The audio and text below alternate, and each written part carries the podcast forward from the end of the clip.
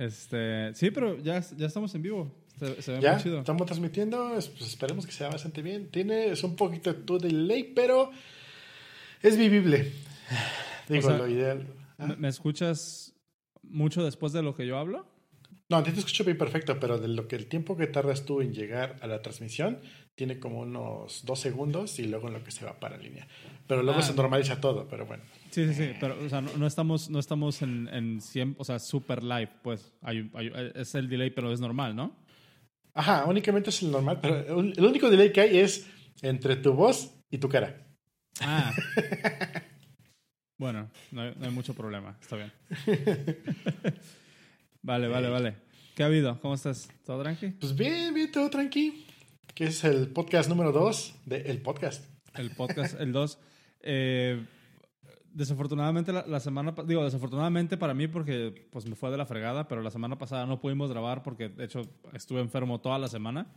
Este, hasta que el lunes todavía andaba medio malo, o sea, de esta semana. Y de hecho no sé si te fijas, ahorita traigo como como arrastrando la lengua un poco. Ah, es normal, ¿no? Pero, pero es- estuvo bien raro porque haz de cuenta que me dio una calentura muy fea. Eh, tuve fiebre cuatro días seguidos. Ujú. Y entonces ya, ya ves que cuando pasa eso, este, como que tu boca se empieza a medio lastimar, ¿no? Por la misma... Sí. Entonces traigo todavía, traigo todavía esa, esa molestia en el paladar y en la lengua que me está... O sea, que todavía no, ni siquiera puedo comer, ni siquiera co- puedo comer bien. Este... ba- Bajé, en, el- en la semana pasada bajé 6 kilos. Ok. Me hace falta enfermarme así. No, no, no, no, lo- no recomiendo, la verdad estuvo bien feo. Me acabo de dar cuenta que mi micrófono no estaba prendido. ¡Yay! Sí. Pero bueno, ya está prendido. De todos modos estuve hablando yo nada más. Sí, casi, casi todo. Ya lo puse. De todos luego hacemos una- un overlap del video con el audio. Está bien. Pero sí, ya, ya, ¿sí se escucha ya? ¿Ya, ya corroboraste que sí se escucha? Sí, ya estoy viendo mi, mi gráfica de audio. Está, de hecho, le bajé un poquito tu audio porque estaba en el- la zona roja. La bajé más o menos como a la mitad y ya está siempre en el verde. Y yo estoy siempre en el verde porque al parecer mi micrófono no está muy, muy poco sensible. De hecho, le bajé toda la sensibilidad porque perros. Ya, sí, sí, sí. ¿Qué, qué micrófono usas? Tienes un, un Yeti, ¿no? Un Yeti en Blue. ¿Y cómo te ha funcionado? Súper bien, ¿eh? sin problemas. Es- me, me encanta este micrófono, está muy chido. De hecho, ahorita tiene. Tengo un, una, un, un brazo como el que tú tienes también. Ajá. eh, y el adaptador que entra aquí atrás se lo ratié a otro. Vine a comprar otro micrófono para otra versión, pero la entrada es como que estándar y se la puse allí y funciona. Ah, sí, sí, y, sí. y la diferencia es que este micrófono no es el tuyo como sea, pero el mío es USB. Mm. Entonces, este, el, el audio entra directo digital a la computadora. Ya. No, yo, yo tengo un desmadre aquí. Tengo este, este micrófono es XLR y lo tengo conectado a una consola. La consola sí es USB y esa ya la paso a la computadora. Ya, ya. Yo tengo todo eso, pero virtual. Ah, Sí. De hecho, es lo que ¿Qué? estaba trabajando, haciendo herramientas para eso. sí. Y que, que esta vez no vamos a tener el, el. ¿Cómo se llama? El soundboard. Sí lo tenemos. De hecho, si yo le pico ahorita a cualquier cosa, por ejemplo, el de drama. Ahí sonó. Me Tú no lo viste. Exactamente. Tú no lo viste, pero sí salió en transmisión y sí quedó en la grabación de mi micrófono, pero no en el audio del otro. Qué triste. Hay que ver cómo darle la vuelta a eso. Tengo que exportar esa aplicación a Windows y de ahí a ver qué onda. Lo que pasa es que te explico lo que pasó. Estuve haciendo pruebas para hacer el streaming desde la Mac y no, pareció un, un- un avión, se prendían todos los ventiladores y iba a reventar en cualquier momento. Dije, no, esto no va a funcionar, esto tengo que dividir chamba. Y Ya. pues tengo una, una gaming PC aquí al lado que está echando la hueva y dije, pues vamos todo a Windows, ¿no? Y está funcionando bien. No brinca nada, se ve el background. El background animado que puse en el- la transmisión, por ejemplo, se, traba- se hacía fr- eh, frame drop en, en Mac. Con eso te digo todo. Entonces estaba muy triste. Pero ese, ese- digo, porque los assets, el, el background de este yo te lo pasé, pero, pero Ujú. te pasé una imagen estática. Ujú. ¿Cómo, cómo hiciste ese, esa animación de que se viera como las ondas? Está, está muy, está muy chido, la verdad. Se, se ve bastante padre. Lo que hice fue, vi que mandaste un sketch, entonces me bajé el sketch y, y abrí el archivo de sketch que tienes. Ok. Y lo que hice fue me copié los colores de fondo que tenías en el degradado Ajá. y todos HTML, de hecho todos HTML. Es una página donde tengo el background degradado de- del azul a un moradito que tenías ahí hacia abajo Ajá. y las ondas que se van moviendo de abajo hacia arriba es una onda copiada cuatro veces y tiene una animación este, con puro CSS que está desde abajo y va creciendo hacia arriba y al, y al mismo tiempo que va creciendo se va haciendo más transparente, va de punto 4 a, a 0. Ok. En- y lo que hago es que cada una tiene un delay específico. Entonces, todas son al mismo tiempo, pero tienen un delay de animación cada una. lo- y eso genera que se hagan onditas.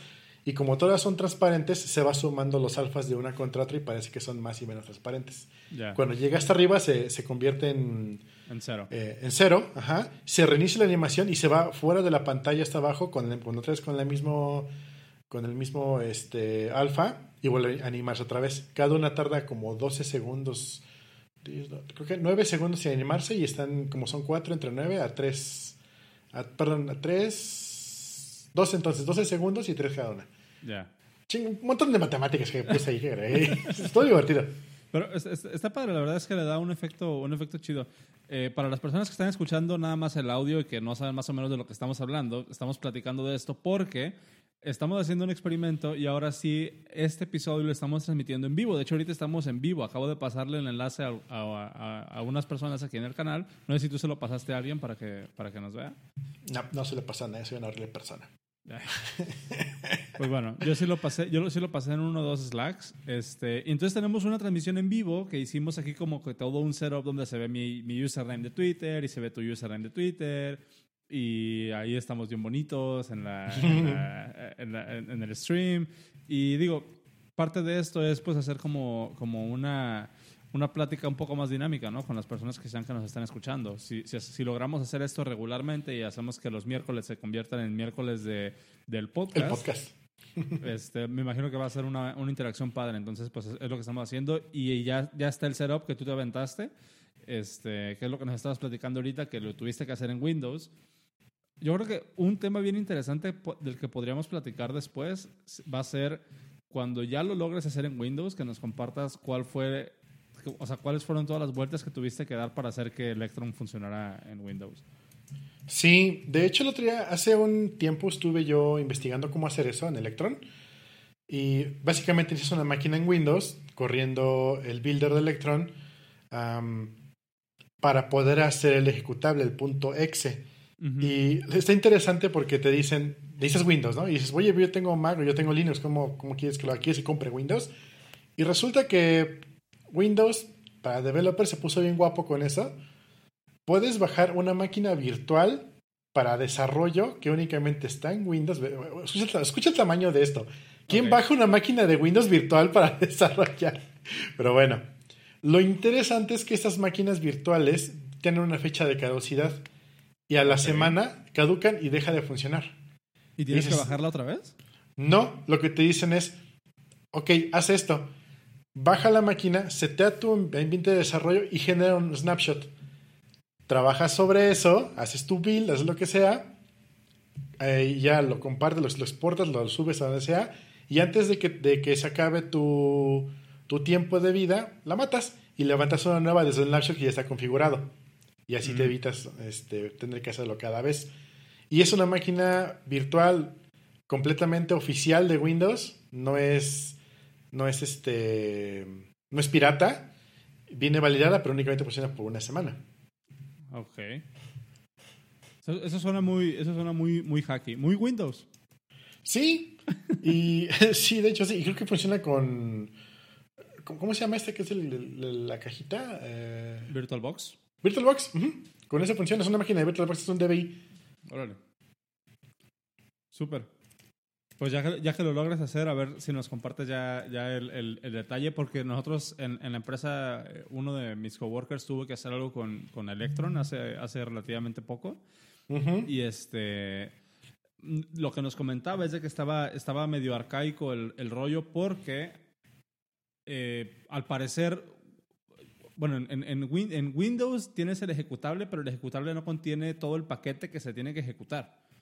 Tienes, o sea, creo que tienes que buscar o hacer alguna forma de un instalador para que el runtime de Electron esté configurado dentro de Windows. Y básicamente lo único que hace tu, tu punto .exe es eh, apuntar a ese lugar y ejecutar algo directamente ahí, pero haz de cuenta que el Excel nada más es como un shortcut. O así fue lo que nos explicó el otro día. Oh, ok, qué raro es eso. Y al contrario en Mac, que las aplicaciones, eh, tú cuando creas un app, un punto, un punto app, pues todo el, toda la información está dentro de ese mismo bundle. O sea, no tienes que, no tienes que hacer nada. Ya corre todo lo que está dentro del bundle. De hecho, lo que me topé yo, por ejemplo, yo quise hacer roll-ups. Ya es que te pasé la aplicación a ti, nunca la abriste les la pasé como a otras tres personas, tampoco nunca la abrieron, no importa. Y dije, dije, ¿cómo le voy a hacer para rolar los updates? Porque yo estoy haciendo updates a cada rato, ¿no? O sea, cada que trabajo, me empujo un update, ¿cómo le hago? Bájate el nuevo ejecutable, no, la chingón es que le piques descargar update, ¿no? Resulta que Electron tiene ya hecho dentro de sí mismo una forma para hacer updates automáticamente y es gratis. Ellos, ellos hostean el servicio en su, en su página. Pero únicamente funciona con código firmado. y, y, ahí, empezó mi búsqueda, ¿no? ¿Cómo firmo mi código? Y la, la primera respuesta, compra tu licencia de Apple Developer con 100 dólares. ah, no va a pasar eso. ok, ok, entonces, ¿cuál otra opción? Y encontré varias opciones, ¿no? Básicamente dices un SSL, lo firmas interno y eso te sirve para Windows y Mac, no solo para Mac. Y el más barato estaba en 50 dólares. Dije, bueno, ok, chance. Dije, ¿Y qué pasa? de 50 dólares? No. Dije, ¿qué pasa si no lo firmo? Si no lo firmo, lo que pasa es que cuando tú lo bajes, te va a decir, esta aplicación es de un developer non-trusted. identificado. Ajá, y pues quieres abrirlo, tienes que ir a settings. Ok, va, no pasa ahí, te va, ahí te va un trick, un, un trick, un truco. Se me, se me, cruzan los cables. este, cuando, cuando pase eso, no tienes que irte a settings. Le puedes dar clic derecho al ejecutable y darle open. Y eso es como si hicieras sudo. ah, vaya. Ajá y nada más te va a pedir confirmación de estás seguro, pero no tienes que irte a settings a, a, bajar el ah, nivel de seguridad. Está bien. Em, bueno, no, de hecho, cuando te vas a settings, nada más te dice, ¿de veras, de veras, de veras? Cliques, sí, ya se abre.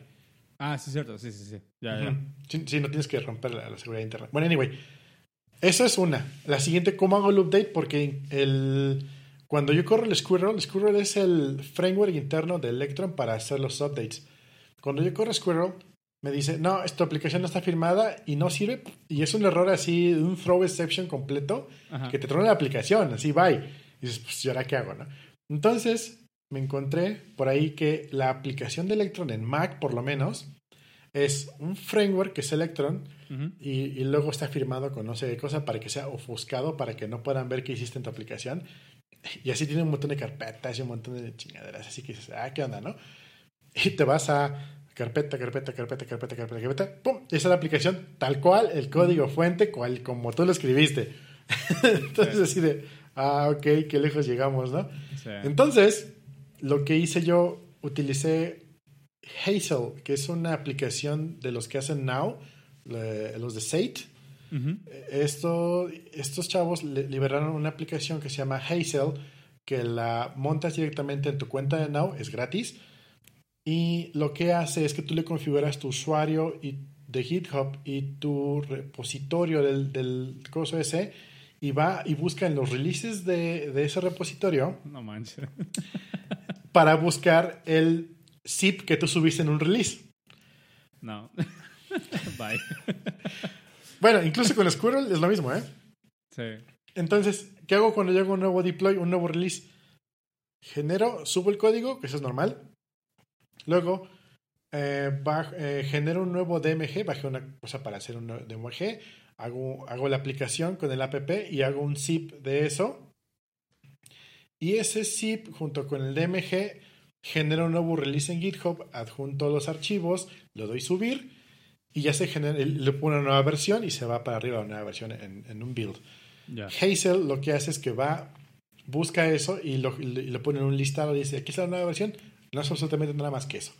Lo que hace entonces la aplicación de Electron, yo le hice mi propio sistema de auto-updates.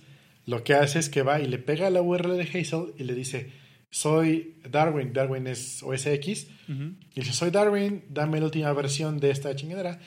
Y, y, y Hazel le dice, aquí le regresa un Jason, dice, ¿Esta, ¿qué versión tienes? No, pues tengo tal. Ah, mira, tengo la más nueva que es esta. Y con eso va, internamente descarga el zip, lo descarga en temp, lo desenzipa, se mete a app diagonal contents diagonal tal, tal, tal, tal, tal, encuentra los archivos y, los y lo reemplaza sobre la aplicación en vivo. Y luego te dice, hay una nueva versión, reinicia tu aplicación. Sí. y ya, funciona. Sí. Fíjate que, así eh, las aplicaciones de Mac em, regulares, no, por no, o sea, las oficiales o las que sí son compiladas, utilizan las que no, más bien las que no son distribuidas a través de la App Store utilizan una, una un sistema muy parecido. Eh, nada más que tú tienes que hay, hay un framework que es open source que es básicamente un estándar en la industria de desarrollo de aplicaciones para Mac que está muy bien soportado eh, tiene muy, bueno, muy buena comunidad alrededor de todo esto, pero es básicamente lo mismo. O sea, no, no me suena extraño esta parte de lo, o sea, lo que estás diciendo. este, nada más que, por ejemplo, en esta, ni me acuerdo cómo se llama. A ver, eh, this uh, macOS Update Framework. Nosotros lo usábamos en, en, la empresa donde trabajaba antes, se llama Sparkle. Okay. Eh, te puedes ir a sparkleproject.org. Voy a dejar el enlace. Igual estaría chido que pusieras el enlace en el, en el documento ahí para agregarlo en los show notes. Em, va, va, va. De eso que comentabas. Pero sí, básicamente, el, el, Sparkle, lo único que hace, la única diferencia de básicamente todo esto que dijiste es de que tú tienes que montar tu propio servidor y, y definir en un XML cuáles son los updates. Entonces, tú tienes, tienes digamos, como un feed RSS en tu, en, tu en tu, dominio. Y cuando tú configuras el, el, el, cuando tú configuras el framework que está en tu aplicación de macOS, nada más le dices a qué URL le tiene que pegar y cada cuánto quieres que le pegue. Entonces, este, el, digamos como que el formato de, de, este XML tiene algunos tags especiales como cuánto pesa el ejecutable para que te pueda mostrar el, la barra de progreso. Incluso puedes meter los release notes ahí. y, y, sí, básicamente hace lo mismo. Descarga este update en, un directorio temporal. Lo, lo, firma de una manera especial, o sea, lo registra de una manera especial en el sistema para que, digamos que funciona como afuera del proceso de la aplicación, crea como un registro para que la próxima vez que inicies esta aplicación, utiliza este ejecutable, no el otro. Y el, mismo, y el mismo framework se encarga de hacer como que todo ese swapping y básicamente cuando tú bajas, cuando tú usas una aplicación que no descargaste de la App Store y te dice, hey, hay una nueva versión, hay un nuevo update, el mensaje que te aparece ahí es Sparkle. Pero funciona exactamente igual, con la diferencia de que acá no estás distribuyendo código, estás distribuyendo un binario. Un binario. Un binario, firmado. Pero es básicamente cómo funciona, exactamente igual. Se, supone que si yo armara el binario y lo firmara, tendría toda esa ventaja automáticamente. Son cinco líneas que agregas en tu código y lo hace todo. Pero pues como pobre, tuve, que hacer, tuve que hacer la Pursman approach. sí, no, la, la, verdad es que sí es, sí es muy criticada esa parte de, de, de Apple que digamos como que la barrera de entrada para poder hacer las cosas bien tiene precio, o sea, literal son 99 dólares lo que tienes, lo que, tienes que pagar. Y, y, son 99 dólares al año, o sea, no es nada más eh, un una, solo pago. Una, sola exhibición. Eso sí, la verdad está un poquito de criticarse, pero también creo que, no sé si tú estarás de acuerdo, que es esta parte como de, bueno, eh, de alguna forma te da como la seguridad de que las aplicaciones que tienen, que están en Apple o que están en plataformas tienen cierta seguridad o tienen ciertos estándares que tienes que cumplir, ¿no? Yo por lo menos así lo veo. Es como, lo entiendo como developer, pero también me da la seguridad como usuario. No sé cómo. Claro, claro, sí, sí, tiene su razón de ser. Pero pues, como developer, deberían darnos por lo menos una opción. O sea, ¿cómo, cómo puedo yo probar que funciona si no puedo pagar para echarlo a andar? Es, una, es un bloqueo ahí muy raro, ¿no? Eh, incluso por ejemplo, en iOS puedes mandar tus aplicaciones en. Bueno, así no sé, estoy mintiendo. Estaba pensando en TestFlight, pero creo que también hay que pagar para que funcione, ¿no? Sí, ahí la cuestión es de que tu aplicación no puede correr en un dispositivo iOS si no pagas. O sea, es, es así como que full, full stop. Eh, Sí hay una opción, digamos, de primera mano, first party de, de Apple para hacer esto, que es TestFlight. Eh, pero para entrar a TestFlight tienes que tener una cuenta de developer activa. Ya, sí, sí, sí. Eh, anyway. Pues bueno. Este. No, está interesante. Sí. Dime, dime, dime. Ah, hoy me topé con un, bueno, hoy no, en la semana me topé con un código bien súper interesante, de hecho lo puse en los links, Ajá. que es magia en el código de Quake. No sé si tuviste chance de verlo. No, porque lo Está- pusiste hace como 20 minutos. No es cierto. Básicamente, eh, está explicando una chica cómo hicieron los developers de Quake en los 90s para poder hacer un ambiente 3D con luces reflejantes a, a 30 frames por segundo. El, problema, el problema más grande es que para poder calcular el ángulo de reflejo tienes que hacer una división de un flotante para obtener el coseno de no sé qué y cómo refleja en tu pantalla. Un montón de cosas bien raras, ¿no? Y el problema principal es, como hoy en día, por eso me acuerdo por qué me pasó justamente, Ujú. cuando tienes una, una máquina procesando a 32, 64 bits un flotante y le empiezas a, a modificar, empiezan a suceder cosas. El caso clásico es, allí lo dijiste en el, en el podcast pasado, punto .01 más punto .02 no es punto .03 en ninguna máquina. Ajá. Y hoy me topé con uno que era 19.99 entre 100, me daba, sí, en- no, por 100, incluso en la multiplicación, por 100 me daba 1998.999998. Es decir, ¿de qué diablos? Estoy multiplicando, no dividiendo. Y con ese problema se toparon los desarrolladores de Quake en los 90 de cómo poder mover esos ángulos. Lo que tenían que hacer era agarrar un flotante y, y hacerle una raíz cuadrada inversa, no, hacerle una raíz cuadrada, uno sobre raíz cuadrada para obtener el coseno, que es la fórmula para el coseno, ¿no? Ujú. Entonces empezaron a desglosar ese, ese algoritmo. Resulta que si quieres sacar el 1 sobre raíz cuadrada, es igual a multiplicarlo sobre el negativo del exponencial. Nadie entendió eso, pero te lo explico. ¿Cómo agarras y multiplicas el negativo en exponencial? Bueno, resulta que los flotantes de esas exponenciales se guardan en dos sectores de bits. Entonces tienes tu entero en un, en un sector de bit y, tu flot y el- las decimales en otro sector y juntos forman el, el flotante. Si eso lo conviertes en binario, tienes 0010, 00, no sé qué, ¿no? Resulta que para dividir entre 2, que es lo que necesitaban en ese momento, porque es entre 2 para sacar el, en la raíz cuadrada negativa, para, para dividir entre 2 un número que es 0010 en binario, que significa 2, Ujú. para dividirlo entre 2 simplemente tienes que cambiar el 1 de posición hacia la derecha. O para multiplicarlo, para la izquierda. Izquierda. Entonces, en vez de hacer una multiplicación de un flotante, agarran el número, Lo dividen, lo divi- ajá, y dividen cada sección en binario y hacen un bit shift, bit shift, y con eso logran hacer la división. Pero oye, la división tiene que ser sobre negativo. ¿Cómo agarras y multiplicas un 2 para que por menos 1? Dices, pues por menos 1, pero, pero las multiplicaciones también son un problema si lo vas a hacer 30 veces por segundo, la, la, la, la, en máquinas de los 90, ¿no? Ajá, ajá. Entonces, ¿qué pasa? Si tú agarras cualquier número por menos uno, es igual a agarrar cero y restarle el número que quieres multiplicar por menos uno. Entiéndase que 5 por menos uno es igual a 0 menos 5.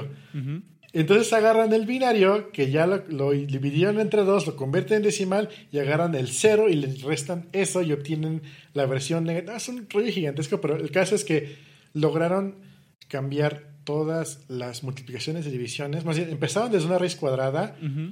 A, a convertirlo en una multiplicación y luego lo bajaron a una suma resta y un bit sheet que es totalmente económico a nivel máquina y con eso lograron hacer todo eso en 3D.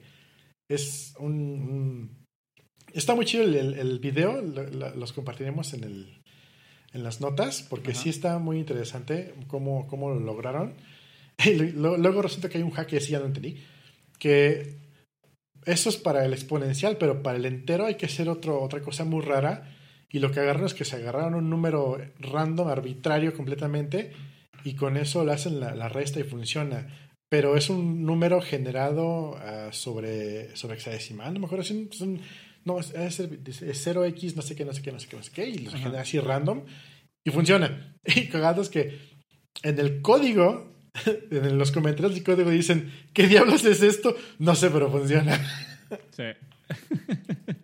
sí, ya, ya, había, ya había escuchado sobre, sobre todo, eh, esta- es- esto que, es- que, que mencionas es como por, por em, so- específicamente sobre Quake 3, ¿verdad?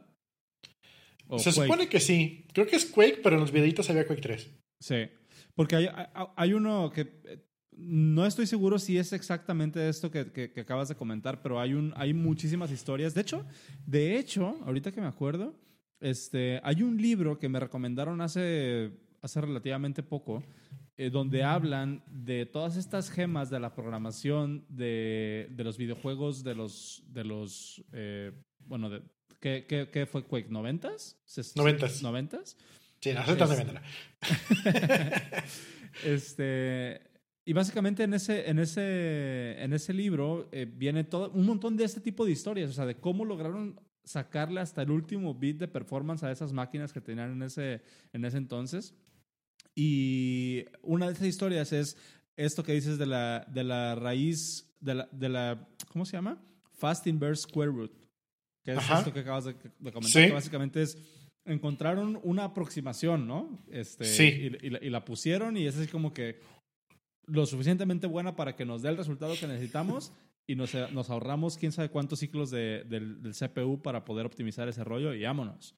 Sí, de hecho lo que hicieron fue, eh, tienes, por ejemplo, la luz refleja en, esta, en este ángulo muy específico, ¿no? Pero resultaron que hay una, como si una aproximación que dices, eh, es suficiente buena por aquí, y reducen la cantidad de, de- de procesamiento de 50 ángulos eh, al momento a 15. Ujú. Y ya sobre eso luego hicieron el, el fast square root. Es una cosa bien rara. Ya lo puse en Aquí en el chat de, de- Sí, aquí en el chat de YouTube nos está mandando saludos Salvador. A Cebes que dicen que si desarrollas para Mac y no tienes 100 dólares, has perdido en la vida. Bueno, yo, me acuerdo cuando quería desarrollar para Mac y no tenía 100 dólares. Solamente puedo decir eso. Es que es diferente cuando desarrollas una aplicación para una empresa y la empresa lo paga, ¿no? O cuando quieres hacer un pinino para ti, oye, voy a probar, voy a aprender, pues hay que pagar. Sí, sí, sí. Bueno, para aprender no, para aprender no, porque te puedes ir al App Store y bajarte Xcode y, e incluso, o sea, puedes hacer... apli- Es una de las cosas que me gusta mucho de, de la plataforma de Apple, sobre todo, que es que, o sea, no es, no es una limitante. es- O sea, digamos que es una barrera de entrada un poco más alta, pero tú Ujú. puedes aventarte una aplicación para iOS completamente en C, prácticamente. O sea, en cuanto a términos de lógica, a lo mejor ya interactuar directamente con el UI no, no, te, no, te, no, te, no, no va a ser tan fácil. Eh, pero tú puedes aventarte una aplicación completamente en C, en C++, y es lo mismo para, para la Mac. Tú puedes ir al App Store y bajarte Xcode y, traba- y trabajar y hacer tu, tu sistema. El problema es cuando ya quieres empezar a integrarte más como con el sistema, que empezar a utilizar iCloud, empezar a utilizar los servicios de, de Keychain, empezar a utilizar todas estas como integraciones que tienes con el sistema, porque porque ahí ya te van a pedir el- el- la suscripción para que puedas tener el entitlement necesario y que el sistema te reconoce como que eres un developer de fiar y, y además. Pero sí, sí, sí. Ay, me, surge- me surge una duda. Punto que soy una persona de, de non grata y estoy haciendo una aplicación que no es bajo las guidelines de Apple. Ajá. Simplemente pago y, y ya soy trusted. Sí, o sea, eh, es que digamos que es como que esa, esa es la primera línea de defensa. Eh, pero, pero sí, por ejemplo, hace, hace relativamente poco hubo un, un tema con Facebook. No sé si supiste lo de, lo de este VPN que estaban este, pagándole a usuarios para que instalaran con un certificado de distribución, de distribución empresarial. No, no supe. Eh, ok, ah, bueno, ahí te va. Deja, deja anoto esto en, en los show notes. Este, hay, hay, un, hay, un, hay varias formas de distribuir aplicaciones en iOS. La primera es, obviamente, por el App Store, ¿no? Que es tú pagas tu, pagas tu suscripción, firmas las aplicaciones y las subes, las subes al App Store y las puedes bajar cualquier persona. Pero hay otra forma que es el- la distribución Enterprise. Y esta distribución, este tipo de distribución está orientado para situaciones en las que tienes una aplicación que no precisamente quieras que esté en la App Store, ¿no? Como un directorio interno de la empresa, este, eh, la, la que tú comentabas el otro día de para hacer el check-in de que ya llegué, para empresas más grandes, por ejemplo, como Facebook o, o- o Google o demás, tienen esta, estas- este tipo de aplicaciones que para pedir el carro cuando ya te vas, que para pedir la comida, que para reservar este, eh, meeting rooms y demás. Entonces, este tipo de aplicaciones realmente no tiene sentido que estén en la App Store porque tienen un, un- un público muy específico, personas dentro de la misma empresa. Entonces, Apple tiene, eh, Apple tiene este mecanismo que es, en vez de firmar tu aplicación para distribución pública con el, con, con el App Store, lo firmas para distribución empresarial. Y este certificado de distribución empresarial te permite que yo te puedo mandar literalmente un link a una página X. Hay servicios muy populares que se encargan de distribuir aplicaciones de esta forma. Yo te mando ese link Mm, y, y, y es como si estuvieras viendo una mini pantalla del App Store que te dice, "Ins- pícale aquí para instalar y te baja un certificado a tu, a tu dispositivo, te baja el punto de IPA y te deja instalar la aplicación y la puedes utilizar como sea. Eso existe tanto para Mac como para iPhone eh, o pa- para iOS y lo puedes hacer así. Ahí lo que pasó es de que, por ejemplo, eh, Facebook, digo, sin entrar mucho en detalle de la historia, ahí les dejo el link en, en- en los show notes, pero básicamente lo que estaba haciendo Facebook es de que estaba distribuyendo una aplicación que no pudo meter en la App Store porque no cumplía los reglamentos de distribución de la App Store Ok. en, en cuanto a la cantidad de información que estaban recolectando. Eh, entonces ellos decidieron, ah, pues sabes qué, lo que vamos a hacer es distribuirla con nuestro certificado de empresa. Entonces lo que ellos hicieron fue firmar esa aplicación como si la fueran a distribuir dentro de Facebook y empezaron a contratar gente y le dijeron, hey, te pago 20 dólares si instalas esta aplicación desde este link. Y pues la gente dice, ah, pues Simón, y, y 20, pe- 20 dólares al mes. Ok. Y quién sabe cuántos miles de usuarios la tenían, la tenían descargada así. Entonces, ¿qué fue lo que pasó? Apple se da cuenta, eh, Apple se da cuenta de que Facebook está haciendo esto por un reporte que sale en TechCrunch. Y lo que hace Apple es decir, pues, ¿sabes qué? Utilizaste mal tu, tu certificado. Poderes. Ajá, utilizaste mal tu certificado. Literalmente, eh, cuan- cuando, tú tienes un certificado empresarial, lo primero que te dice Apple es, em, este, este certificado nada más se puede utilizar para esto. O sea, no puedes, o sea, eso que, eso que estaba haciendo Facebook era eh, ilegal dentro de los términos de servicios de Apple. Entonces, ¿qué fue lo que hizo Apple? El, eh, invalidó el certificado. Ok. Y eso ocasionó de que eso, eso ocasionó que todas las aplicaciones internas de Facebook, o sea, todos los betas de WhatsApp, de Instagram, de Twitter, de, de- de Facebook, eh, todas las aplicaciones internas para pedir comida, para pedir los carros, para reservar eh, lo- los, los meeting rooms, todas esas aplicaciones dejaron de funcionar porque el certificado ya no era válido. Entonces, así como hizo, así como hizo Apple eso, em, digamos que la primera línea de defensa es eso, que tengas que pagar. Después, eh, si alguien se da cuenta de eso, lo puede reportar y Apple puede invalidar el certificado para la aplicación y la aplicación deja de funcionar en ese momento. O sea, no, no nada más la puede eliminar de la App Store para que más gente no la pueda, para que más gente no la pueda descargar, sino que Ujú. pueden ir a invalidar tanto el certificado de, de- están instaladas. Ajá.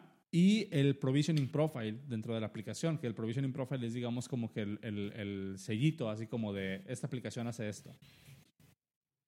Pero sí, o Ahora sea, estuvo muy loco eso. si, hay- si hay una, si hay una forma, si hay una forma muy, em, digamos, eh, targeteada de que Apple puede decir, hey, tú ya no corres. De hecho, cuando estaba con ese problema, me dijo un amigo que hay incluso, o hubo incluso, una, unas empresas o organizaciones, ¿cómo se organizaciones? Que estaban prestando sus firmas ¿Sí? para que pudieras firmar tu código, Sí. eh, ya el código fuera firmado, fuera válido, con, bajo la, la premisa de que es open source, es un código que no es malo, la, la, la, la, la. No lo encontré. Sí, no, o sea, son, son de esas cosas que dices. Por ejemplo, no sé si te acuerdas hace, eh, no sé si, estabas tú muy enterado de, de esa parte o de, de esta parte del ecosistema.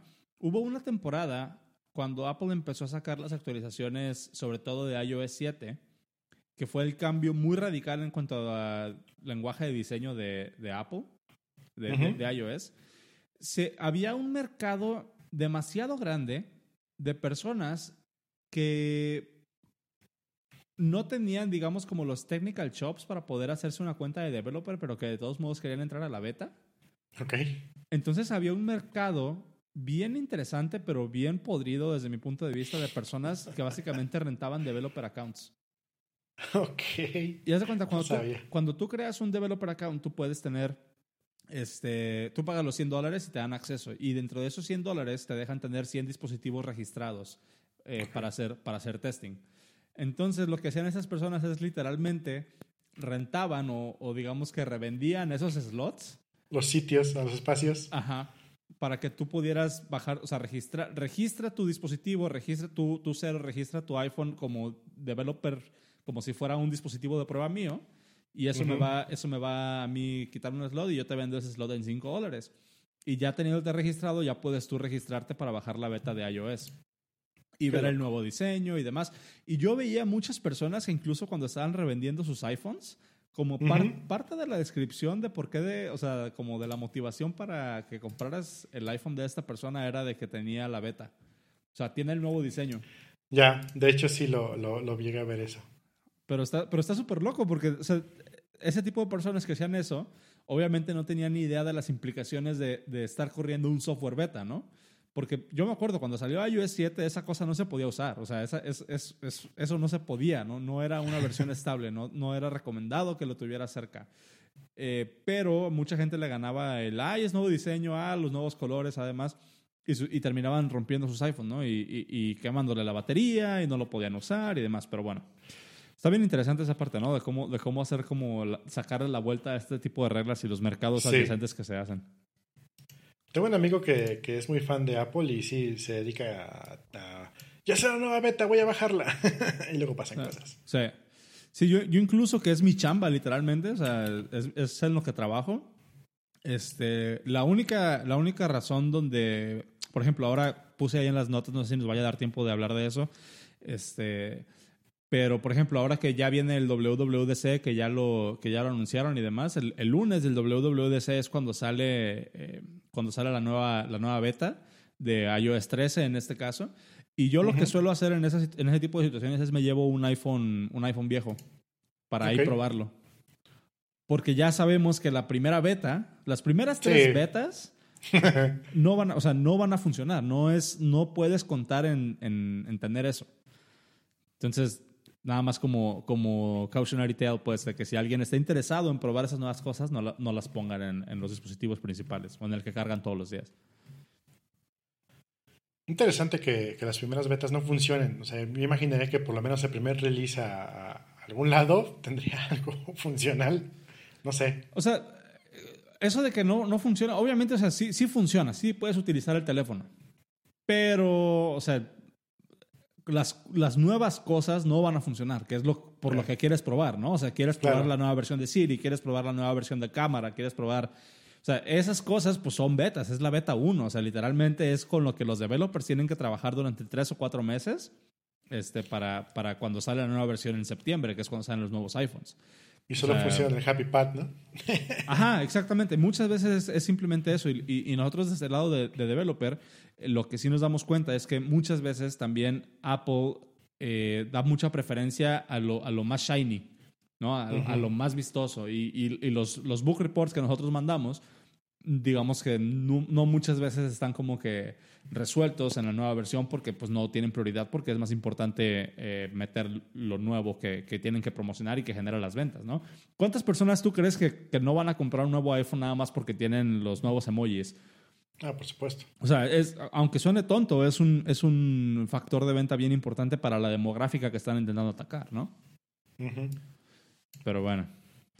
Este, yo quería compartir, volviendo un poquito más a la, a la, parte, a la parte técnica, yo quería compartir un enlace que me, que me, que me encontré a finales de la semana pasada y he estado súper enviciado, he estado súper, este, digamos, como que atento, porque no sé si tú en, en, en, tu, en tu trabajo tengas que lidiar hasta qué punto con, con, como manejo de memoria y manejo de multiprocesos y manejo de, digamos, como que más de bajo nivel. No sé, no sé, este, si, o sea, ¿cuál es la experiencia que tienes tú trabajando a ese nivel, así como de me tengo que preocupar por, por los resources y por el manejo de threads y por el manejo de recursos este, eh, más, más eficiente, pues? Actualmente, eh, pues te platico un poquito del stack. Tenemos Elixir montado en Kubernetes. Ok. Lo cual significa en que los resources están bastante, bastante bien optimizados y cuando hace falta disponemos un montón más de, Kubernetes y funciona. Entonces no hay mucho tema por ahí, por decirlo, hasta ese punto y las transacciones son bastante, bastante grandes, bueno, muy, muy voluminosas. Sin embargo, hace unos años estuve trabajando con Node. Y bueno, me tocó trabajar con Node versión antes de la versión 1, estamos en la versión 0.12, 0.10 Y ahí sí había que tener mucho cuidado dónde mandabas tu, tu garbage collector o se iba la memoria y bye. Okay. Y ya después, un poquito más adelante en el desarrollo, eh, nos topamos con multiprocesos. Que mucha gente me dice, no, no, no tiene multiprocesos.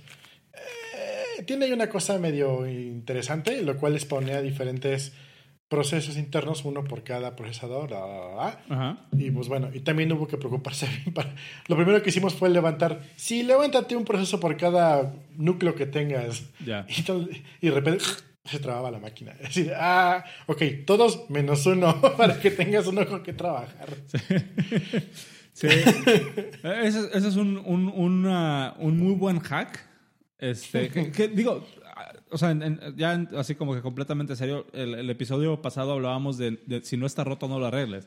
Y creo que ese es un caso práctico de eso realmente, ¿no? O sea, es- si funciona, o sea, ¿qué es lo que estás queriendo hacer? Repartir trabajo en, en múltiples procesos y tienes disponibles múltiples procesadores, güey, date. Úsalos.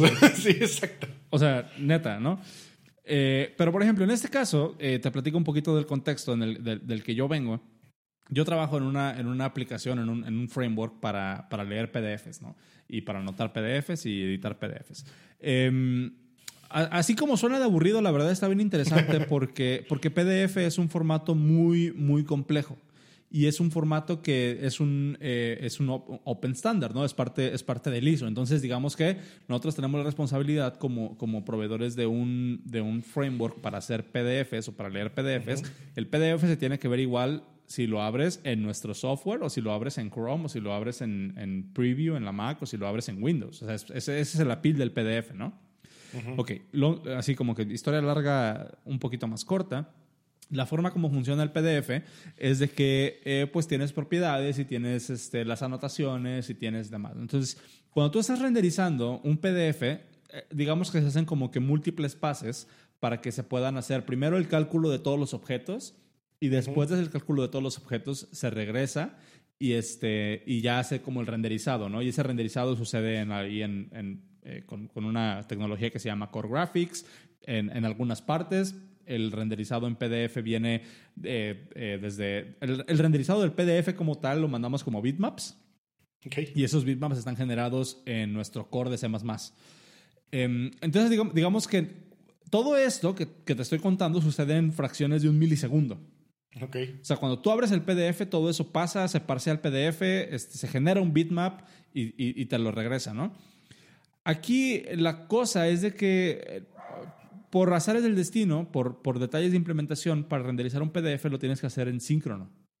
Tienes que hacerlo, no puedes tú delegar, o sea, no existe esta, esta, esta, este concepto de, ah, pues mando a renderizar en un background thread y que me regrese una imagen cuando esté listo, o sea, no se puede. ¿Por qué? Porque el PDF es tan complejo que, que tiene estado. Ok. O sea, un PDF tiene estado. Eso significa que eh, ahí, te va, ahí te va el quiz. ¿Qué es lo que tienes que hacer para conservar el estado y evitar que se corrompa? Cuando, cuando tienes ese tipo de requerimientos. ¿Lo mandas a un shadow, una cosa así? Mm, no. Haces, haces, haces thread locking y, y, Ah, y- y thread synchronization. Que básicamente es, Tengo, tengo este, ocho núcleos, tengo seis núcleos, cuatro núcleos dispositivo, eh, disponibles en mi dispositivo y esos seis núcleos tienen que renderizar un PDF y lo que puedo hacer es decirle al núcleo 1, renderízame las anotaciones, al núcleo 2, renderízame esto, al, al núcleo 3, renderízame el texto, renderízame bla, bla. Entonces yo puedo repartir esta- estas unidades de trabajo, pero todas esas unidades de trabajo están trabajando sobre el mismo PDF. Ujú. Eso significa que cuando yo pida una anotación, tengo que bloquear el PDF para que ninguna otra, ningún otro thread pueda, pueda modificar las anotaciones en lo que yo lo estoy renderizando. Cuando yo regreso ese bitmap de la anotación que estoy pidiendo, ahora sí, ya lo puedes renderizar y eso hace un mecanismo por ahí de que se invalida ese bitmap y me dice, hey, esta anotación ya no es, ya no es el último estado que tenemos. Hay un sistema por ahí en, en nuestro core para, para notificar de ese tipo de cambios. Em, entonces nosotros sabemos que tenemos que pedir otro bitmap. Pero Ok. todo, eso es, todo eso tiene, digo, eso es una descripción muy, muy burda de cómo funciona esto, ¿no? Obviamente es muchísimo más complejo que eso. Pero todo eso a lo que voy es, tenemos que hacer thread synchronization. Y es una de las cosas en las que me ha dado como que un poquito más de dolor de cabeza últimamente, que he trabajado con, que he trabajado más, más en el lado como de, de- del, del core de- del, del, del SDK. Em, y últimamente, en esta última, últimas dos semanas, he, he estado trabajando en, en mejorar la compatibilidad que tenemos nosotros renderizando anotaciones que se crearon con Preview en la Mac.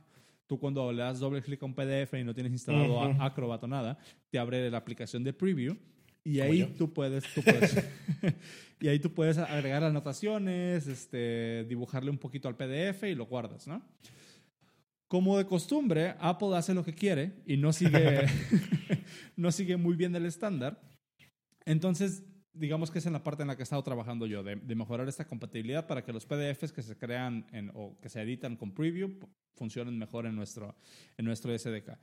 Y parte de mi coco en estas últimas semanas ha sido entender eh, mejor esta parte del- del- del, eh, de la sincronización de hilos de memoria a bajo nivel. Cuando estás compartiendo un recurso para hacer que las cosas sean thread safe, que es un problema bastante, bastante complejo realmente, y, y más a la escala en la que lo estamos trabajando.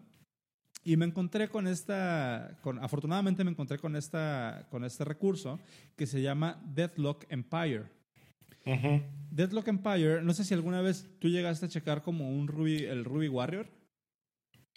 Ah, lo más que hago con Ruby es, es for Zombies.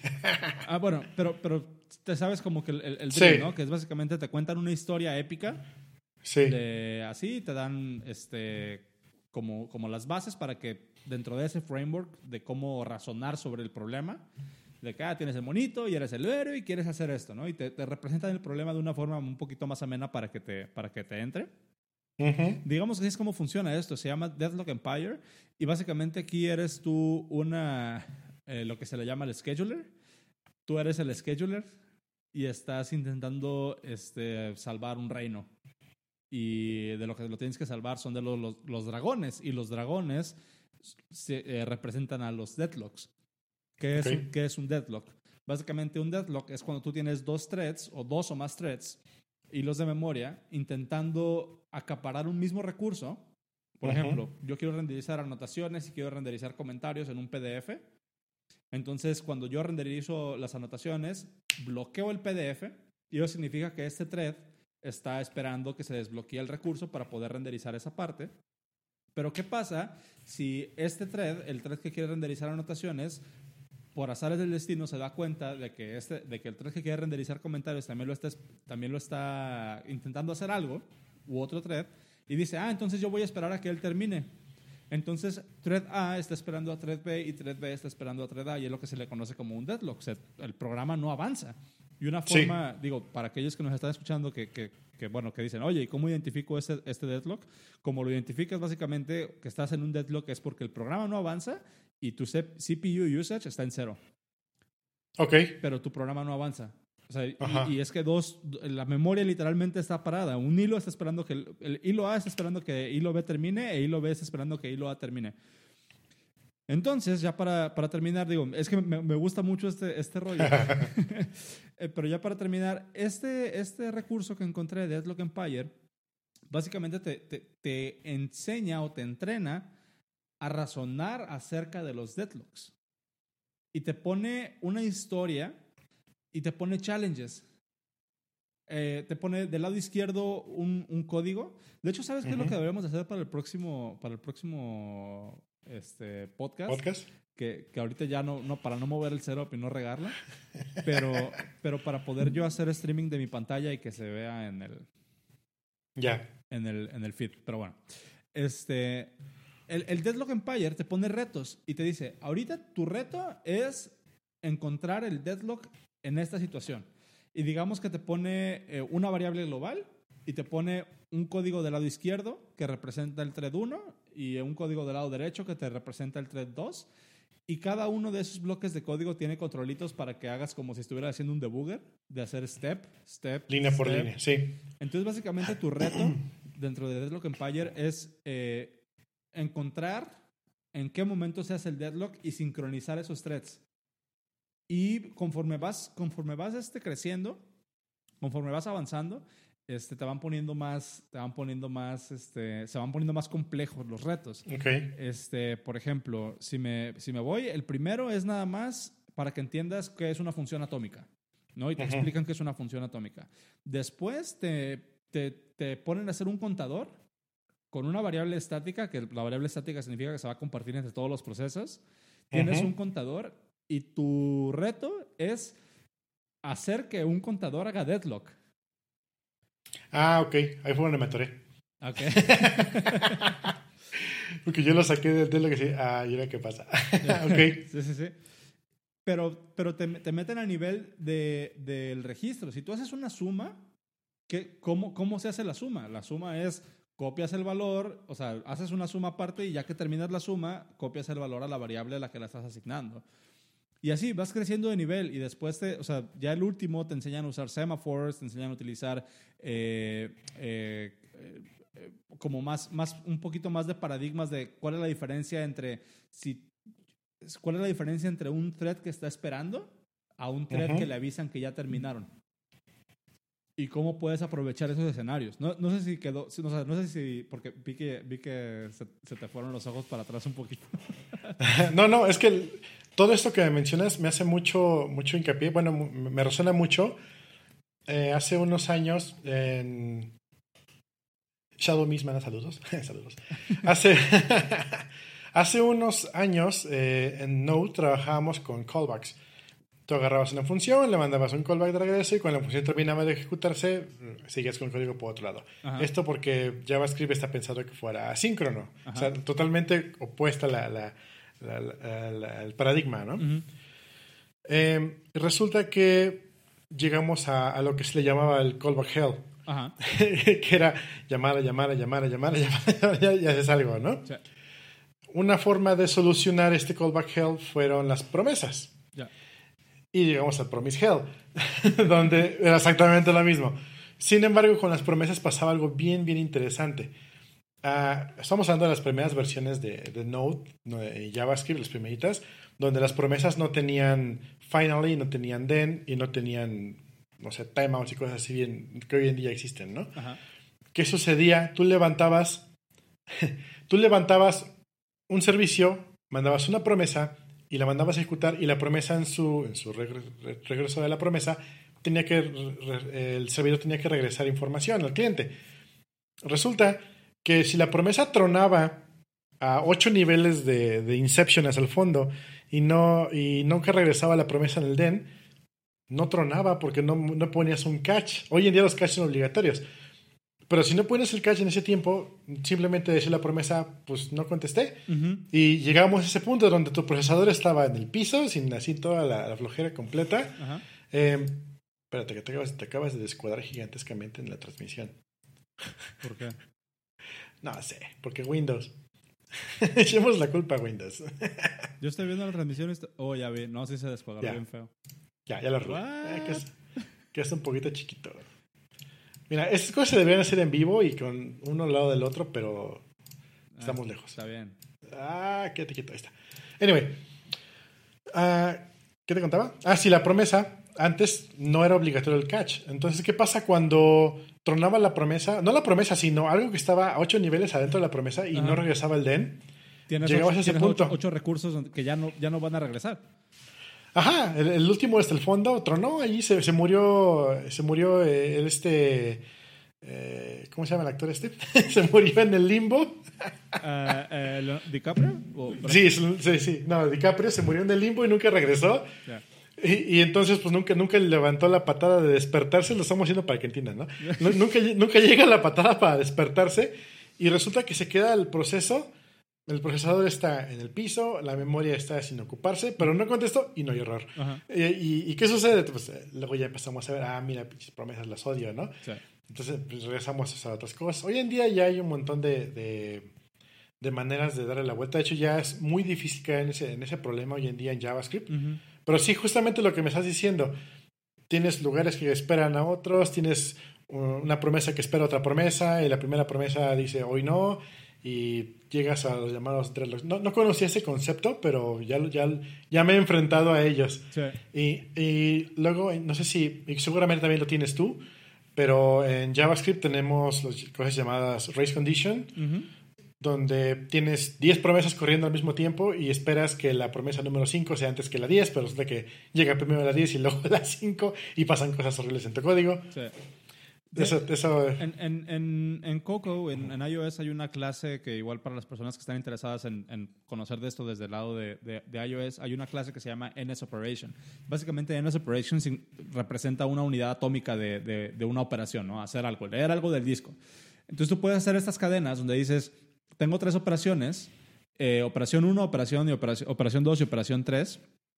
Pero tú en- dentro del mismo API de, de este operation, eh, tú puedes decir, operación 1 depende de operación 2 y operación 2 depende de operación 3.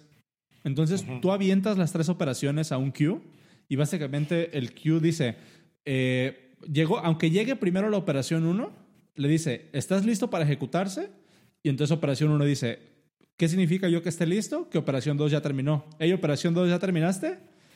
Eh, déjame pregunto, ¿qué significa que yo esté listo? Que operación 3 ya terminó. ¿Ey, operación 3 ya terminaste? Y así se va, ¿no? Entonces, básicamente, el queue organiza todo y dice, a ver, entonces, ¿quién va primero? Si nos organizamos, pues, ¿quién va primero? Operación 3, date, ¿no? Entonces termina operación 3 y el queue dice, ¿quién va segundo? Date. Y así, es como, así es como se organiza. Pero acá, por ejemplo, un caso, un caso eh, práctico para este, este tipo de cosas de los semáforos, eh, un, caso, un caso práctico es, el, el semáforo básicamente pone eh, como, como flags en, dentro del thread de ejecución, pone, pone estos flags y hay un, como un watcher, hay un, hay un servicio, hay un eh, daemon, hay un eh, log esperando por el semáforo. Entonces el semáforo tú le puedes decir, este, este, este servicio lo voy a dividir yo en ocho operaciones. Digamos que estás bajando un archivo. Y, Ujú. y, por ejemplo, no sé si un detalle de implementación, por ejemplo, de YouTube, no bajan el video secuencial. Porque ellos ya saben que seguramente te vas a ir al minuto 3, ¿no? Entonces, sí empiezan a hablar de lo interesante. Ajá, exactamente. Entonces te bajan al mismo tiempo cuatro o cinco partes del video. Dividen el video en cinco partes y, y te bajan. eh, la, primera, la primera parte que están bajando es del minuto 1 al minuto 2. Y del minuto 2 al minuto 3 y así. Digamos que quieras implementar eso mismo, entonces tú le puedes decir, yo voy a dividir mi, mi, mi operación de descarga en ocho unidades de trabajo, pero a mí nada me garantiza que la 1 se va a ejecutar antes que la 2. O que la parte, la parte 2 va a terminar antes de que termine la parte 3, porque precisamente quiero distribuir ese pedo, ¿no? Entonces tú pones ese semáforo y le dices, tengo un semáforo aquí que va a estar esperando que terminen ocho operaciones. Y mando ocho operaciones y cada que, cada que esa operación termine, le dice al semáforo, hey, ya terminé, hey, ya terminé, hey, ya terminé. Entonces está el thread haciendo un spin, un spin lock, básicamente, esperando que termine tu proceso. Y cuando termina, cuando tiene las ocho notificaciones, le dice, hey, ya, sigamos con, la, sigamos con el proceso. Eh, ahí hay, por ejemplo, otros mecanismos para evitar que pase lo que tú dices de la promesa, porque digamos que es como una, una promesa, realmente es eso lo que está sucediendo ahí. Tú le puedes poner un timeout.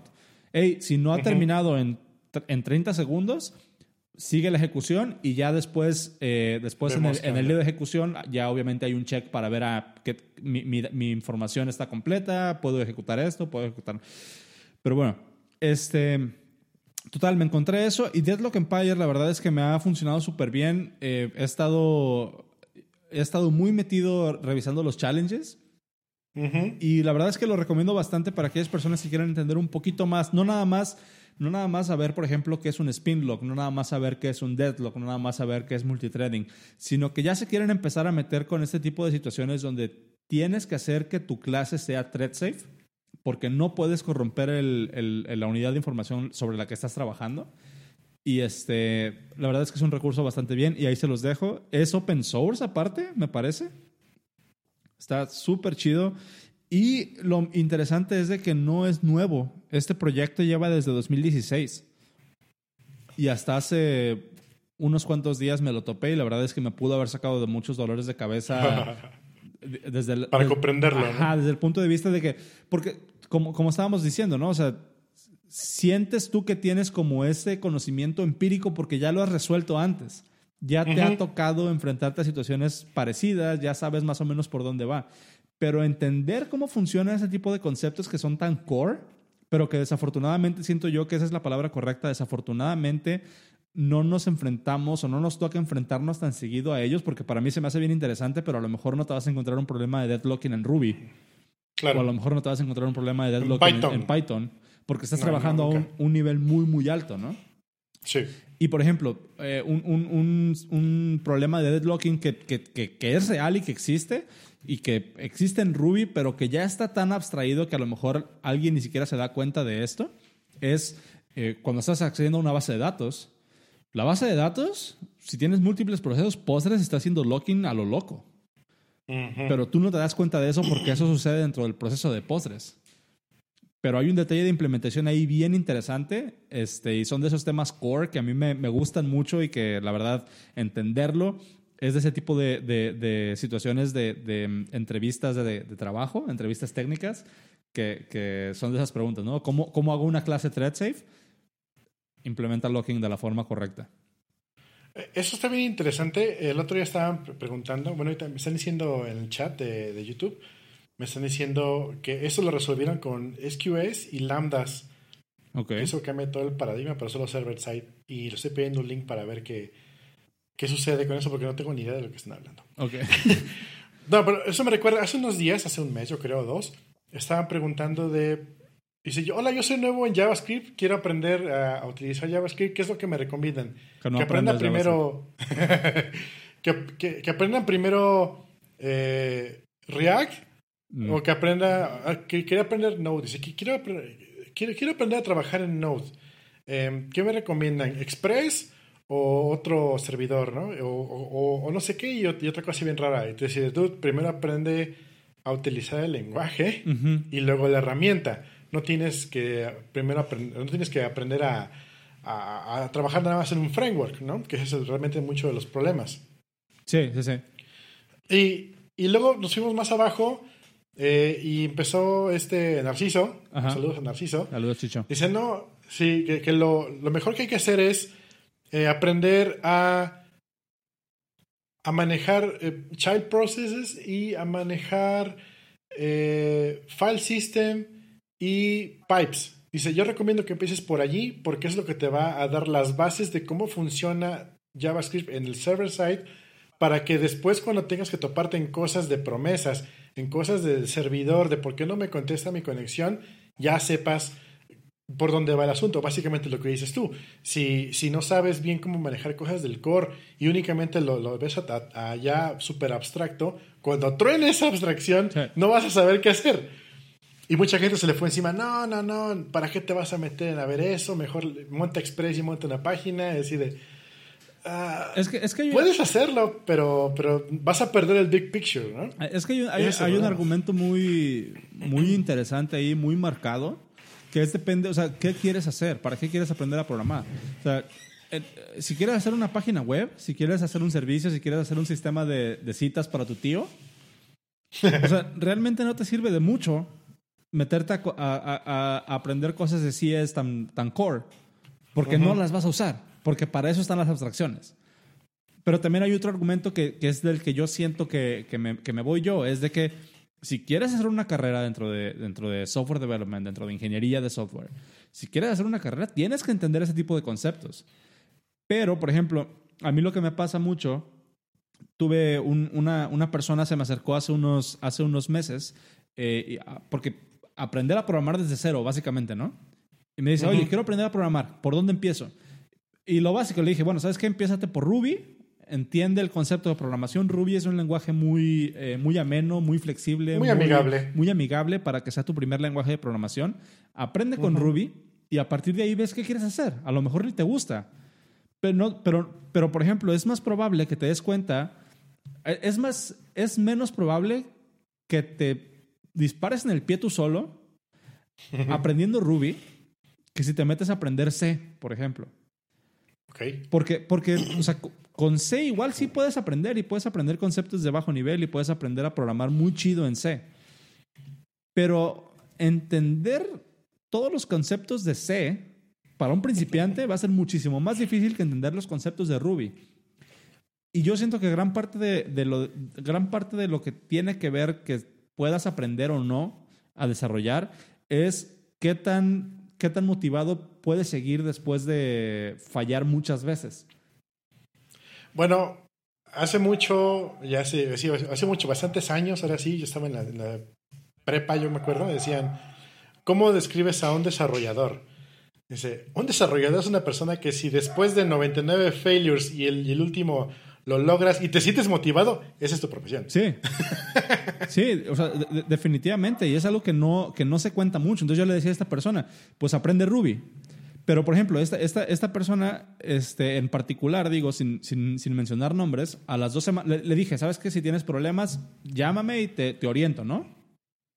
Y lo que yo empecé a identificar con esta persona es de que le gustó tanto y se motivó tanto que después de, o sea, aún sin, una, una semana después de aprender Ruby o de empezar a aprender Ruby, ya se quería meter con conceptos de, de C++ y ya se quería meter con conceptos de templates y, y, friend classes y manejo de memoria y optimización de... Y así como que, dude, no, o sea, chill. Aguántale. Ajá, o sea... Aguanta las carnes. ¿Por qué? Porque te vas a frustrar, no lo vas a entender. Te vas a frustrar y vas a pensar que, que la programación no es para ti. Cuando simplemente lo que pasa es que todavía no tienes herramientas para razonar acerca de eso. Sí. Entonces, va, mucho, va mucho de la mano, siento yo. Voy a hacer un pequeño paréntesis aquí. En el chat ya despertaron por fin. ya vi. Cuando empezamos a hablar de, de, JavaScript, fue que empezaron los Flame Wars. Siempre, no, fíjate, ahí te, va. Siempre, siempre que quieras empezar una conversación, miéntale la madre a JavaScript. Para mí, ah, para mí me funciona, para mí me funciona el 100% de las veces. Para romper el hielo. Ajá. Dice, por aquí dicen, ¿qué es lo, qué, qué lo, que recomiendas para aprender JavaScript? No aprendes JavaScript. Ajá. uh, recomiendan Vanilla, dice Shadow Mist. Sí, es, la, verdad, aprender Vanilla es, es, lo más chido. Para mí me interesa, es lo que más me gusta. alejarte de todo el jQuery posible. Uh, sí, sí estoy de acuerdo en eso, alejarse del jQuery, pero ¿Quién usa jQuery hoy en día? Yo, yo no sé jQuery. no, pero ¿quién lo usa? Ya nadie ah, lo usa. ¿Quién usa? Ok. Ya ni GitHub usa jQuery. um, Luis Felipe dice: Con Ruby todo es más fácil hasta dispararse en el pie. Ajá. y por ahí dice Salvador: Si aprendes a hacer testing junto con JavaScript, aprendes más. Eso sí aprendes mucho más de, de tu código más que de la herramienta tal cual si tú generas muchas, yo, es lo que yo pienso, si tú generas tus clases de, de, una aplicación, de un server, de lo que sea, y al mismo tiempo que lo estás desarrollando, lo estás testeando, lo estás probando, aprendes y comprendes bien cómo funciona por detrás todo tu código, más que simplemente estar aventando y luego no sabes qué pasó. Mm, sí, puedes llegar a aprender bastante más de la herramienta, pero no, no veo tanto que sea todo. Pero es bueno. Ah, dice también, si no sabes bases de datos, estás frito. Ah, ah, ahí, ahí, o sea, es, que, es que volvemos. ¿Qué quieres hacer? O sea, ¿qué, ¿qué, es lo que quieres hacer? O sea, que realmente, si quieres, otra vez, si quieres hacer un, un, un, un, sistema para tu tío que es dentista, o sea, o sea, ¿cómo se llama? Active Record te da lo que necesitas al 200%. No tienes que entender, no tienes que entender la base de datos. Está Mamalona DB, que básicamente es mandar todo a Google Spreadsheets. Ajá. pero no digo, pero eso sí, que quede bien claro que no digo que no haya valor en aprender el core. Es, exactamente lo, contrario de lo que estaba diciendo ahorita, ¿no? O sea, para mí vale muchísimo aprender el core, pero ¿en qué etapa de tu desarrollo profesional? ¿En qué etapa de, tu crecimiento como developer lo puedes hacer? Cuando lo, lo que yo les recomendaba era, ok, quieres hacer una página va, empieza por hacer la página. El gran éxito que tiene JavaScript hoy en día, y no lo vas a poder negar aunque no te guste, es que JavaScript lo puedes ejecutar abriendo Chrome. No, no tienes que bajarte ningún compilador, no tienes que bajarte Xcode para empezar a trabajar con JavaScript, ¿no? Eh, eso, es, eso, es, lo que ayuda a, que le llegue a las masas, por así decirlo. Sí. Aquí va con esto. Ah, que si tú quieres hacer un desarrollo, quieres, quieres hacer la página del tío, pues empieza por eso solamente ten muy en cuenta que el big picture es gigantesco. Es muchas cosas más que no has visto y que tal vez tengas que aprender porque si no, en algún momento vas a decir, ¿cómo puedo hacer? Me pasó, de hecho eso me pasó hace muchos años con Ruby on Rails. Dije, ah, necesito hacer una función que agarre las palabras, las divida por, perdón, una frase, la divida por espacios y le ponga mayúscula la primera letra y me lo regrese. Ahí me vestí haciendo una, ay, qué bonito quedó, ay, me quedó bien chido el código, lo, lo hice más chiquito, más compreso, lo mandé. Me fui a, a Delicioso Stack Overflow y lo posteo en, una respuesta de, ¿cómo lo hago para esto? Ah, lo hice así, mira, jaja, qué chido soy. Siguiente comentario, dude, punto titleize. Entonces, ¿Y qué, pasó? Pues no, no, conocía yo el core.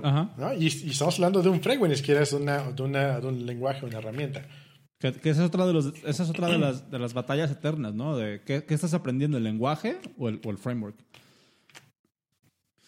Aquí dice, dice Shadow Mist que es, es, como, dice, es como en mi caso, que quiero crear redes neuronales y sé que aún me falta mucho camino por recorrer para lograr eso. Depende de qué quieres hacer, porque una red neuronal te la puedes aventar en Xcode haciendo drag and drop de imágenes. De hecho, ya tiene Google una, una, Acaba de comprar Flow, no sé qué, o Typeflow, una cosa así, y tú le avientas ahí los códigos y te regresa listo el resultado. Hay una. Hay una. Hay un proyecto de un diseñador. Eh, ah, Mike Matas. Se los voy a dejar. Eh, es uno de estos de este tipo de, de, gente que, que no sabes cómo es tan proficiente en lo que hace. Mike, Mike Matas es un, es, es, un chavo, es un diseñador que trabajaba en, en, en, un, en, un, startup de diseño que se llamaba Push, Push Press, Push Pop Press o algo así, no me acuerdo. Pero básicamente este, este chavo eh, es, un genio, realmente. Y hace un año, creo, se salió de Facebook, creo que trabajaba en Facebook, e hizo un proyecto con, otra, con otras personas que se llama Lobe. No sé si lo checaste a ver. Si lo llegaste a ver. Lobe AI. Lobe.ai. Y básicamente Lobe.ai te deja hacer este tipo de... Eh, hacer modelos de machine learning, literalmente con drag and drop en tu browser. Y, y los compró Microsoft. Ahí se les, voy a dejar, les voy a dejar el enlace. Pero esa, es, es, eso lo digo específicamente porque voy de nuevo a eso. O sea, dice, dice ¿cómo se llama este chavo? Shadow Mist. Es como mi caso, quiero aprender redes neuronales, pero sé que me falta mucho para lograr eso. Pues sí, no, si quieres saber cómo funciona una red neuronal, hijo, te recomiendo que te metas a estudiar estadística y, o sea, y, y, y sí es, pero al core. ¿No? Hay un, hay un meme que donde está una persona caminando y una persona que lo detiene y le dice, no aguanta, ¿no? Ajá. Dice, redes neuronales y el otro dice matemáticas. Espera. Ajá. ¿Quieres, ¿Quieres aprender cómo funciona? ¿Quieres entender qué es deep learning? ¿Cuál es la diferencia entre los diferentes este, modos de entrenar una red neuronal? Métete al core, o sea, y eh, empieza a ahorrar para el doctorado, prácticamente, ¿no? O sea, porque es, es de esos temas que ahorita son eh, bleeding edge. O sea, que todavía estamos en, temporada de research. O sea, todavía las aplicaciones que hay son, son, son de research prácticamente. Pero, eh, otra vez, si lo que quieres hacer es identificar si la planta te va a matar, si te la comes o no, eh, hay, hay, cosas, hay herramientas de más alto nivel que te pueden ayudar para eso. No significa que no tengan valor. Simplemente tienes que preguntarte qué quieres hacer.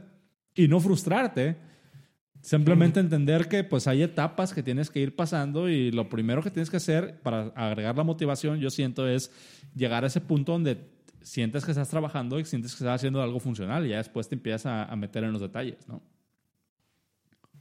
Sí, sí, todo, todo, depende de cómo quieras empezar, de qué quieres hacer. Simón. Este. Bueno, pues, ¿cuánto, ¿cuánto llevamos? ¿Ya llevamos? Como una hora. Skype dice hora y media. Diablos. No manches. este. Eh, sí, mi, mi, mi, mi, eh, mi, grabadora dice una hora quince. Eh, está bien. Em, ¿quieres, ¿Quieres hablar de algún otro link? Porque yo siento que, que, que, el, tema original que teníamos planeado ya nos va a aburrir si empezamos a hablar de eso ahorita. Ya no vamos a llegar a eso. Sí, no. Lo dejamos para el próximo. Eh, Me estaría muy interesante que para el próximo nos dijera la gente qué nos interesa de que hablemos y para ver si lo podemos pichar para la siguiente para el siguiente podcast. De hecho, el tema de hoy lo decidimos, no sé, a las 7. Ajá. Entonces, hay bastante espacio porque nos digan durante la semana, oigan, hablemos de esto, hablemos del otro. Hacer una cuenta de Twitter para eso, ¿eh? Ah, lo, lo- lo agrego a la lista de cosas por hacer. de las miles de cosas por hacer. Pues solamente, ya para, bueno, para cerrar mi parte, no sé si quieres decir algo más. Eh, allí puse un link del Black Sheep. Está bien interesante. ¿Conoces la página de Codeless Code? ¿Has oído hablar de ella? Eh, no. Es una página de anécdotas de desarrollo, pero eh, trasladadas a monjes tibetanos. Ok. Me, me recuerdo ahorita una, mucho, una muy interesante que es Refactoring, que le dicen, el monje tibetano tenía que ir a ver al maestro de, no sé, de la base de datos en Java y no sé qué. Y está bien interesante porque te meten en esa historia y son cuentos cortos que te los avientas en menos de cinco minutos y entonces te mantienen... eh, no, no- no hay muy grandes que digas, ah, no, no voy a leer, ¿no? Ajá. Este de Black Sheep eh, es el del, pro- del problema de que una persona, un monje, tiene que mandar a todas sus ovejas a cierto lugar, porque Ok. ahí es donde tienen que estar las ovejitas, y no puede, y no puede, y no puede, y agarra y jala una, y se regresa con las demás, y lo intentan dos, no funciona, y llega el, el monje, el, el- el- maestro, ¿no? Y agarra una piedra, y le da una pedrada a la, a la ovejita, y sale corriendo la chinga ovejita al lugar donde quería que llegara. Y todas las demás van y la siguen, ¿no? Una, dos, tres, hasta que se fueron todas. Ok. Y dices, eh, y, y le preguntan, ok, ¿y, y esto, ¿y esto cómo lo traduces a código? Ah, porque resulta que el problema es que todo eso está bajo el concepto de que quieren implementar eh, pruebas y implementar mejores formas de desarrollo en, los monjes tibetanos, de sus cosas de hacer, y, pero no logran hacer que los desarrolladores manden las ovejas a donde quieren que tengan que ir.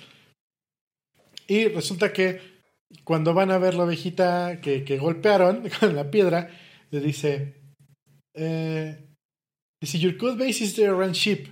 Tu, tu, tu código base que, que, que inició todo este desencaden- desencadenamiento es la oveja que, que mandaste de golpe, ¿no? Dice, y le contesta, sí. Y, y todas las demás son los flojos que decidieron seguirla en vez de pensar por sí mismos. Oh. y esto lo bajas aquí así de, oh, ¿cómo implementas un CI para que se, se instale solo en el servidor, haga el deploy y funcione y no tengas que, y tengas que eliminar todos los problemas de, de- de que los desarrolladores no saben cómo hacer el deploy? Implementa el deploy y diles, no hagan nada, lo va a hacer solo. Ah, pero tiene que tener pruebas. Ah, tiene que pasar el coverage. Mm. Y ahí los ves, y ahí ves a los güeyes, sí, haciendo pruebas y levantando el coverage con tal de no hacer el deploy para no cagarla. Ah. Está bien interesante. Ahí también les dejo el link en, el, en, el- en la descripción. Es co- como, como, ¿cómo se llama?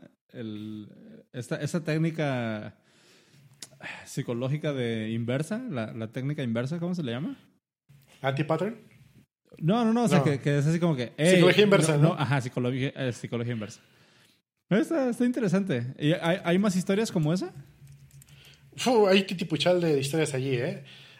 Hoy leí tres para ver cuál era compartida y, y encontré una justamente de anti-pattern Ok. que un, un monje agarra y dice, eh, ok, vamos, da una plática, ¿no? Y le pregunta, se van todos los, los monjes estudiantes y le dice, y le levanta la mano y dice, así desde el fondo, ¿no? Le dice, oye, oiga maestro, ¿qué es mejor, el pattern o el anti-pattern?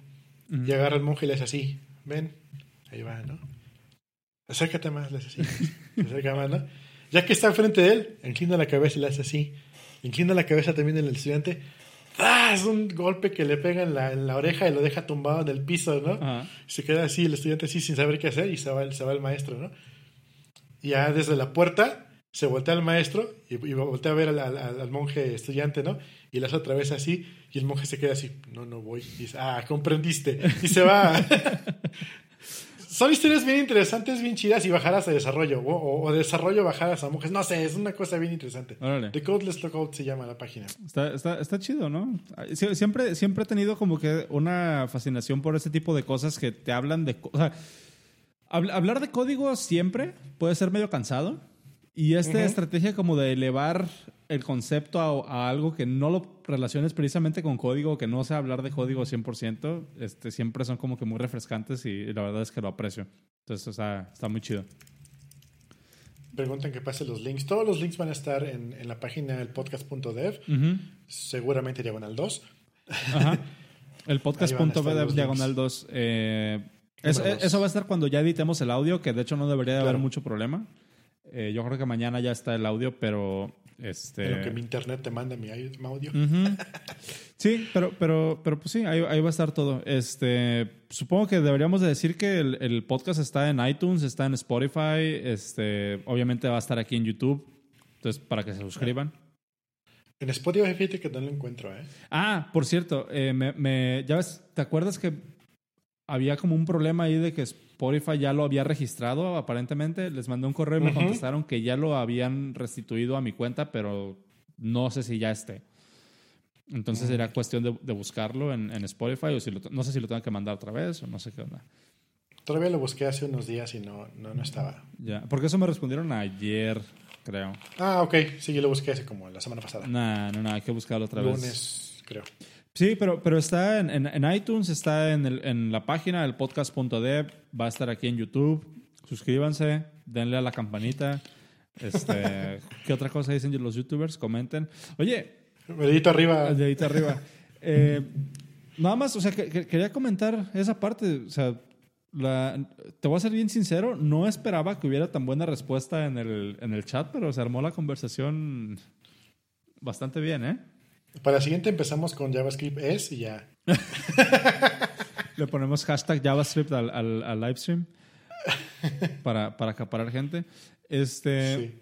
No, pero yo creo que para, la siguiente, para el siguiente podcast, para, para que sepan, este, vamos a estar también en vivo. Entonces, este, para, que, para que estén al pendiente y vamos a estar el miércoles y vamos a estar platicando.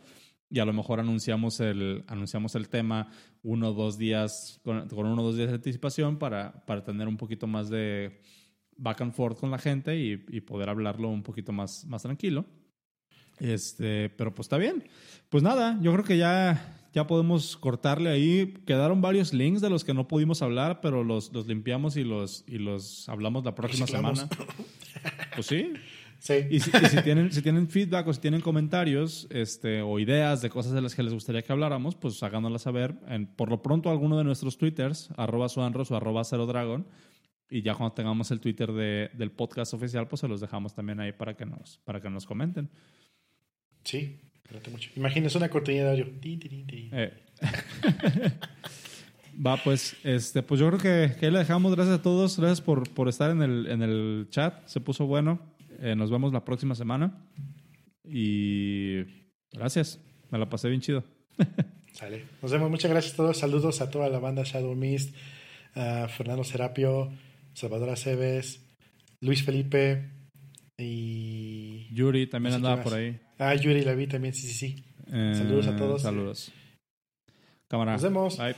Bye, bye.